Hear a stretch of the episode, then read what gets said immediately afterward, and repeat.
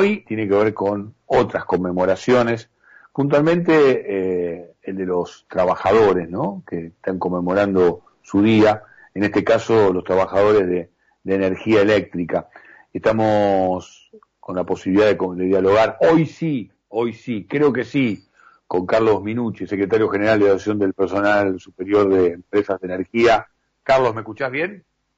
Sí, Edgardo, ¿vos me escuchás bien a mí? Así que bueno, en principio arranco felicitándolos este, a través tuyo a todos los trabajadores de, la energía eléctrica que vienen haciendo un laburo también titánico en, esta situación de enfrentamiento a la, a la pandemia y también al tema puntual de los de los últimos cortes, Carlos, digo, eh, y arranco por ahí, digo, este, hemos vivido una situación de cortes, sobre todo en la zona sur, eh, tanto de, provincia como de capital, por ahí vos tenés muchos más datos precisos, pero hubo reclamos, incluso eh, cuando fue esto de la felicitación que hizo, no sé cuál de las dos empresas, si de Norte o de Sur, a la selección argentina por haber ganado la Copa América, bueno, recibió en las redes muchas críticas porque muchos compatriotas parece que no pudieron ver el partido, ¿no? ¿Por qué ocurre esto? ¿Hay falta de inversión? ¿Qué es lo que está pasando? Mira, está pasando lo que estamos hablando hace años con este tema, la falta de inversión, la falta de, de, personal profesionalizado, la falta de, desinterés por parte de las empresas en que esto mejore. Eh, bueno, ahora apareció en Edenor un nuevo operador, vamos a esperar a ver cómo, cómo funciona eso. Es gente que viene con conocimiento desde Mendoza. Y bueno, el problema que hay es que también los medios de comunicación hegemónicos eh, ya no hablan más de los cortes de luz que eso es lo que más llama la atención, porque cortes de luz hubo muchísimos en esta época de invierno y hubo muchísimos en esta época de verano. Pero bueno, son las cosas que suceden cuando nosotros decimos que la falta de inversión, el desmantelar planteles, la falta de, de, de, interés en que la cosa funcione y solamente se esté pensando en el tema financiero, terminamos con las empresas en el estado que estamos. Y a la vez estamos con empresas endeudadas, no sabemos dónde fue la plata, y bueno, estamos tratando hace muchos años de poder ver qué, qué se puede hacer para que estas empresas vuelvan a recuperar su rol de servicio público que responde a un derecho humano y que bueno que el Estado llegue a cargo de ellas porque está dado que el privado no está en condiciones de responder, ¿no? Servicio público esencial y derecho humano es mandato que ha recogido APSE este, a través de, tu gestión al frente del gremio, eh, pero había un proyecto de máxima, eh, y lo hemos charlado en varias oportunidades, en lo que tenía que ver con la intención de la reestatización ¿no? este, de estas empresas. Eh, nos hemos quedado como a mitad de camino, digo, el rol del Estado es más importante, hay un mayor poder de contralor, un mayor poder de, policía, pero muchas asignaturas pendientes. Eh, cuando ocurren estos cortes, eh, ¿los usuarios comprenden que los trabajadores que van a, intentar ver de qué manera le vuelven a dar el servicio están de su lado? No, no, no, no. Una vez que te vino el problema, no, no pensás. Ya no hay, no hay forma de, de vos imaginate que una casa como estamos atravesando hoy, barrios tres, cuatro, cinco días sin luz, o una casa que está en funcionamiento, se le corta la luz, y la gente no piensa si es el, el, el Estado, si es el, si es el dueño de la empresa o si es el trabajador. Eh, pagamos todos con la misma moneda. Y casi siempre paga más el trabajador, es el que va a la zona y es el que agreden, al que insultan, al que, el que corre los riesgos, siempre es el trabajador. Así que bueno, esto, esto ya es muy común y la verdad, nosotros sabemos que es imposible en la situación del país, con los poderes como están eh, manejándose, con los grandes problemas que está teniendo el gobierno, salir nosotros a decir hoy que estaticemos, o no es estatizar, es, dar de bajas concesiones, porque las mm, empresas siguen siendo del Estado. Pero bueno, el gran problema, nosotros pensábamos que Denor podía ser un, un, un, medio para, para demostrar que se podía hacer, bueno, se volvió a, a concesionar y bueno, esperemos que este grupo responda.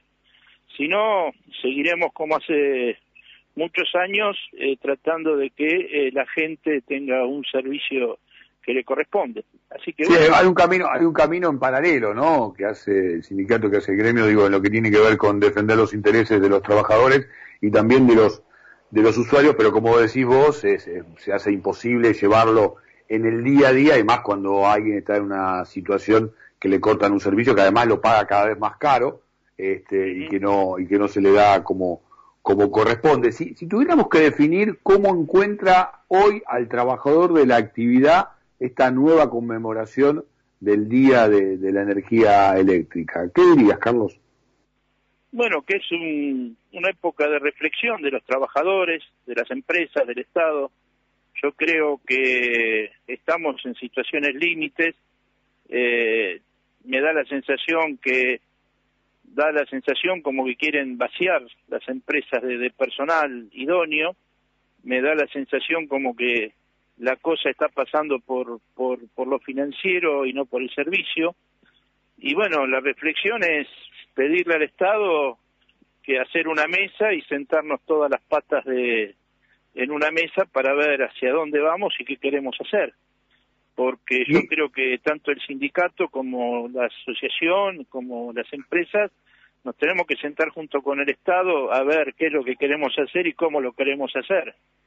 Porque hay un, un esfuerzo que no está comprendido, que es el de los trabajadores, en el tema de los pagos, estamos con, con ahora pidiendo la, apertura de paritaria, con, rechazo de las empresas, y bueno, la gente está mal paga, y bueno, hay mucha violencia laboral determinada también por un estudio que hizo la OIT, una violencia no violencia eh, de, de, golpe, sino violencia psicológica, violencia de, de, apretes. Y bueno, estamos mal. En este 13 de julio no nos queríamos encontrar así. Eh, preferíamos estar con un crecimiento, con las cosas mucho más claras. Y bueno, sabemos el esfuerzo que está haciendo la Subsecretaría de Energía, sabemos el, el esfuerzo que está haciendo el ENRE, pero también sabemos que hay quinta columnas que trabajan para que ese esfuerzo se vea perjudicado, ¿no? Estamos eh, dialogando con Carlos Minucci, para que quede claro, estamos hablando con el secretario general del gremio del sindicato de la asociación que nuclea al así llamado personal superior, ¿no? O sea, estamos hablando no del gremio de base, estamos hablando del gremio, si querés, entre comillas, jerárquico, de trabajadores, ¿no? de una responsabilidad distinta, ¿sí? Eh, pero con la idea de poner en agenda todo el tiempo estas ausencias en lo que tiene que ver con, con el respeto a, las condiciones de empleo, al poder adquisitivo y también al servicio que, que debe dar la, las empresas de energía eléctrica en nuestro país. Uno no quiere caer en la nostalgia de lo que significó SEGVA, más allá de, de algunos errores que algunos pueden marcar.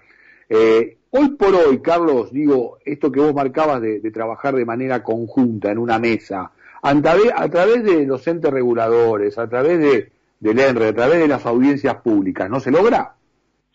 Y esperemos que las empresas comiencen o que el gobierno comience a llamar a las partes. Eh, lo que sucede es que no se da a publicidad la cantidad de cortes, casi siempre la gente se entera por otro que está sin corte, nosotros nos enteramos a través de nuestros trabajadores que nos dicen que permanentemente están recibiendo eh, llamados de cortes, en, eh, como decís vos, en la zona sur, en la zona norte, tanto de norte como de sur, y casi siempre son zonas eh, medias hacia abajo, ¿no? Entonces nos llama poderosamente la atención muchas cosas, y bueno, falta de materiales, falta de inversión, hay cosas que se pueden arreglar sin mucha inversión, hay que hablar con los trabajadores, hay que hablar con los supervisores, que son los que están en forma permanente. Vos fíjate que en el caso de Sur, eh, nosotros eh, nos estamos enterando de que se van a contratar 50 cuadrillas para, para atender la zona de Almirante Brón, Lanús y Lomas, que no, no, por más 50 cuadrillas que se preparen en un mes, no pueden manejar una red como es tan complicada como esa zona en vez de buscar personal propio y hacerlo para que trabajen a favor de la empresa. Yo quiero, quiero resaltar, quiero resaltar algunos conceptos y, lástima ya, ya nos está apurando el tiempo, pero Carlos, quiero, quiero resaltar algunos conceptos que vos recién decías, eh, para, para que se comprenda entre líneas, si querés, este, yo subtitulo, como se diría, eh, de alguna manera interpreto una, una intención de tensar la, la cuerda por parte de las empresas, porque algunas inversiones, según recién decías vos, no eran de, no son de gran magnitud para arreglar algunos, algunos países, sí, otros problemas más de fondo, que implican una política de mayor riesgo y de mayor apuesta por parte del capital que, deben poner las empresas, pero hay otros que no, y también en qué sectores se está dando es lo que genera, según vos recién decías, estos interrogantes, sumado a la terciarización de las tareas, ¿no? Exacto, o sea, es, es todo caja, ellos piensan en la caja y nosotros pensamos en el usuario y en los trabajadores y en la empresa misma.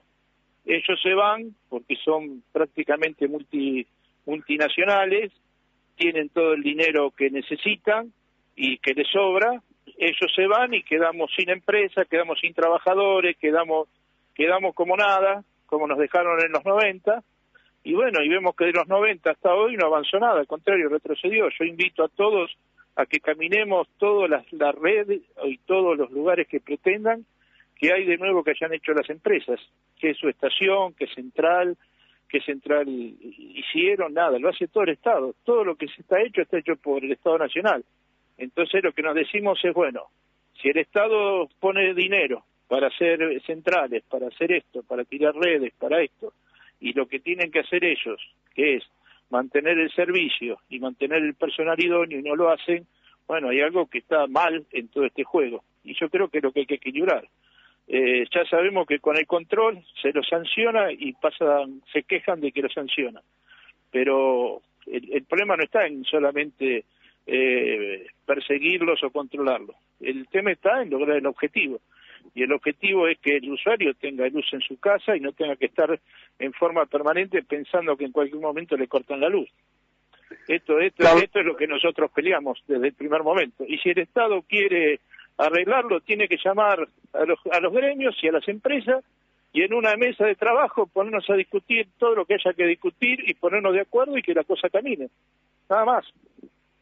Clarísimo. Eh, en el Día del Trabajador de la Energía Eléctrica, en esta conmemoración, una invitación eh, hoy por hoy, si se quiere, más a una reflexión que de características de festejo. Aún así, obviamente, sigue el debate y seguirá la discusión en los próximos días, entre otras cuestiones por lo que recién mencionabas del tema del proceso paritario que está nuevamente en marcha. A través tuyo, Carlos, un sentido salud, un abrazo muy grande a muchos amigos que tengo en la energía eléctrica, este, particularmente en su día, en este 13 de julio.